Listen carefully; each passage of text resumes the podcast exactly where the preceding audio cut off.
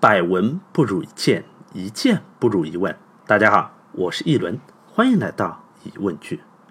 上集啊，我们说到了韦小宝有七个老婆，其实他差点就有了第八个老婆，还是个洋妞。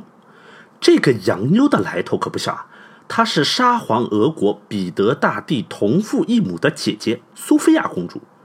那么今天啊，我们就来讨论一下，再来一个老婆怎么样？在《鹿鼎记》里面啊，这个苏菲亚公主就很开放、很 open，跟俄罗斯很多的高级官员都保持着情人的关系。她第一次见到韦小宝，哎，韦小宝还比她矮半个头。放中国，男的矮，女的高，一般呢都不太能接受。这个苏菲亚就无所谓啊，觉得这个中国小孩很可爱，也很狡猾，是她的菜。韦小宝呢，也不是什么正人君子，所以俩人一见面啊，就搞到了一起。啊，很多人啊都觉得西方人在男女关系上比较随便啊，跟那个希腊神话里面的宙斯一样，看上哪个美女啊就跟她来一夜情，然后生个孩子。其实这背后啊是社会背景上的一个差异。上集我提到过，东方是一夫一妻多妾制，西方是一夫一妻多情人制，差别就在这个小妾和情人这里。小妾呢完全没有人身自由，她只是男人的一个附属品。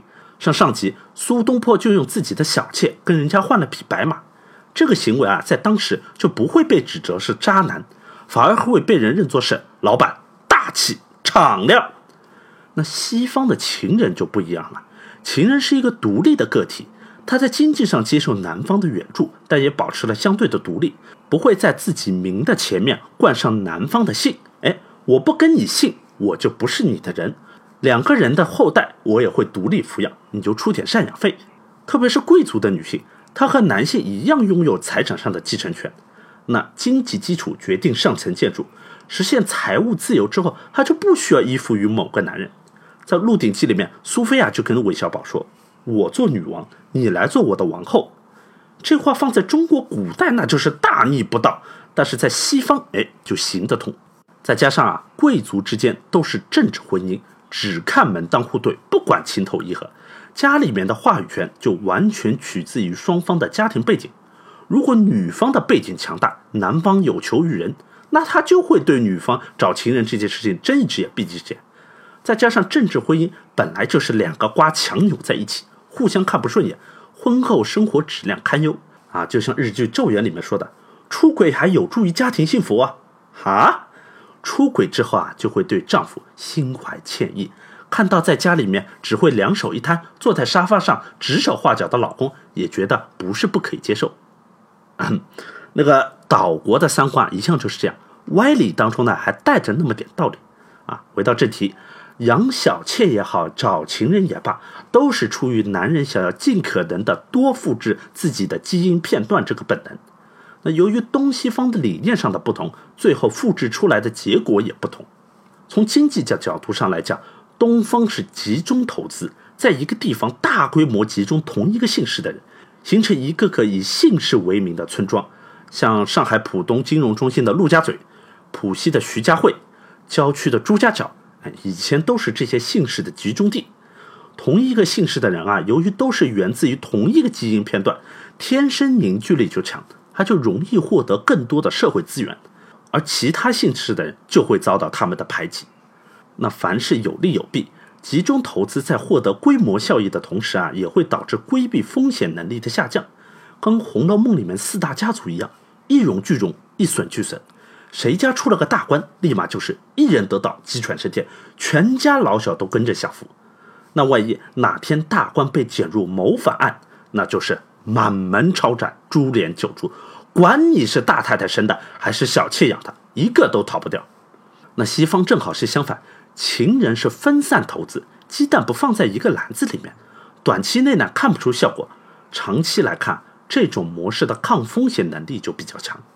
家里面有老婆，外面有情人，情人养的私生子就不一定在本地长大，很多都是在乡下，甚至是在国外长大。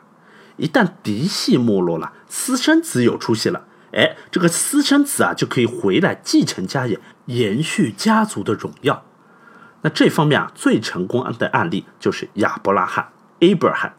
这个名字经常出现在西方人和阿拉伯人的名字里面。因为从亚伯拉罕他一个人那里就出来了两个民族，犹太人和阿拉伯人，他是这两个民族共同的祖先。亚伯拉罕是给他一个老婆，他就能创造一个民族；再给他一个老婆，他又能创造一个民族。根据圣经旧约里面的记载，亚伯拉罕一直没孩子，就准备从亲戚家里面过继一个孩子。上帝就对他说：“你不要过继孩子，你看天上的星星数得过来吗？将来你的子孙啊，就要像天上的星星一样多。你看海边的沙子数得过来吗？将来你的子孙啊，就要像海边的沙子一样多。”话是这么说，但是亚伯拉罕的老婆啊，就是生不出孩子。没办法，他老婆就把自己的丫头给他。在亚伯拉罕八十六岁的时候，这个丫头就生了一个男孩。叫做以实玛利。等到亚伯拉罕九十九岁的时候，上帝再次出现在他的面前，说：“我务必使你的后裔极其繁多，国度从你而立，君王从你而出。”那亚伯拉罕这个名字的寓意啊，就是多国之父。上帝就成全了这个寓意。一年以后，当亚伯拉罕一百岁的时候，他的正房太太就给他生了一个儿子，叫做以撒。以实玛利长大了之后啊，因为他不是正房太太生的，不是嫡系，亚伯拉罕就给了他一大笔钱，分散投资，让他和他妈离开家，到外面去自谋生路。后来以实玛利就建立了自己的基业，成了阿拉伯人的祖先。正房太太生的以撒，因为是嫡系，就继承了亚伯拉罕的家业。以撒的儿子叫做以色列 （Israel），所以犹太人建立的国家。就叫做以色列，因为他们的祖先就叫做以色列。那这样一个嫡系，一个旁系，亚伯拉罕就生了两个民族，真的成了多国之父。后来以色列就生了十二个儿子，分成十二个支派。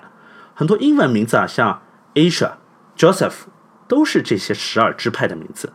那十二支派呢，就在全世界范围内分散投资，各自开花结果。虽然二战的时候，希特勒在欧洲大量屠杀犹太人，但是在欧洲以外的地方，犹太人都存活了下来。